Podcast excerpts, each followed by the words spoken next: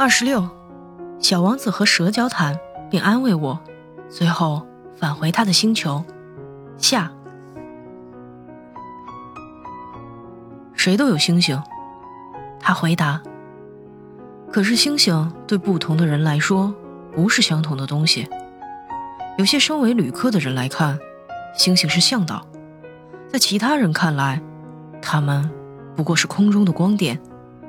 至于那些学者，他们认为星星是研究的对象；而在我遇到的那位商人眼里，他们是财富。然而，所有的星星都是无声的。你，只有你，将会以其他人从未有过的方式。拥有这些星星，你想说什么？我将住在其中一颗星星上，我将在其中一颗星星上不断发出笑声。于是，当你夜晚凝望星空时，就会觉得仿佛所有的星星都在欢笑。你，只有你，拥有会欢笑的星星。他又笑了起来，然后。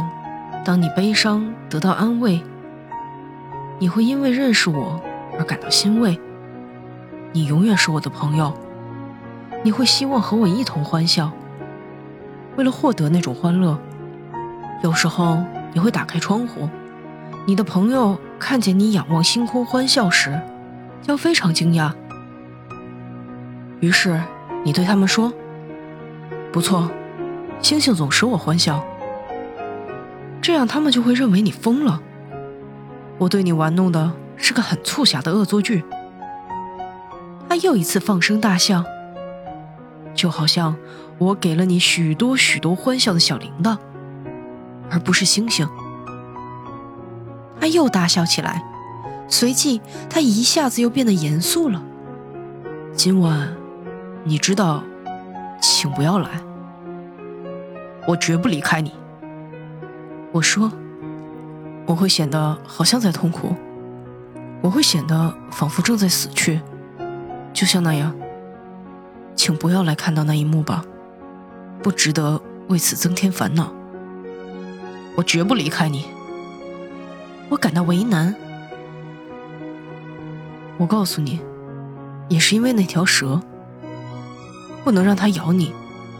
蛇，它们是险恶的动物。”那条蛇可能仅仅为了取乐而咬你一口，我绝不离开你。但是，他突然想起了一个念头，使他放了心。他们咬第二口时就不会有毒汁了。没错，那天夜里我没有看见他出发上路，他悄无声息地离开了我。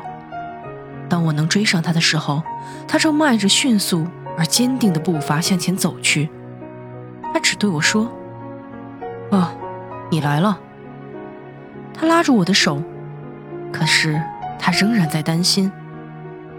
你真的不该来，你会感到痛苦，我会显得仿佛已经死去，其实那不会是真的。我什么也没有说。你明白，路太远了，我无法带上这具身体。它太沉重，我什么也没说。其实它就像一具被遗忘的躯壳，对于旧的躯壳，没有什么可悲伤的。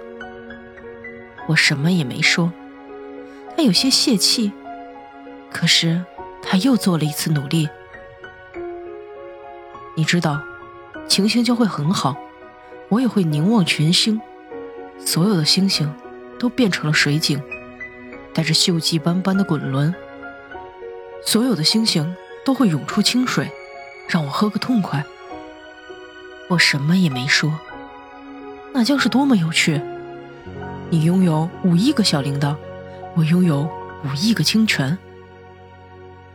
他再也不说话，因为他哭了。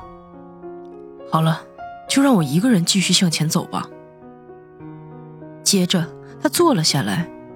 因为他心里害怕，然后他又说道：“你知道，我的花，我对他负有责任。他是那么柔弱，他是那么天真。他有四根刺，四根毫无用处的刺，用来保护自己，同整个世界抗争。我也坐了下来，因为我再也站不住。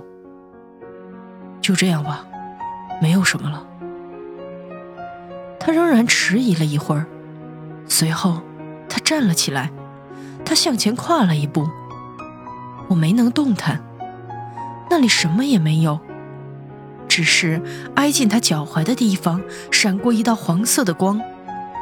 他一动不动地静止了一会儿，他没有叫喊，他缓缓地像一棵树一样倒在地上，甚至没有任何声息。因为脚下是沙地。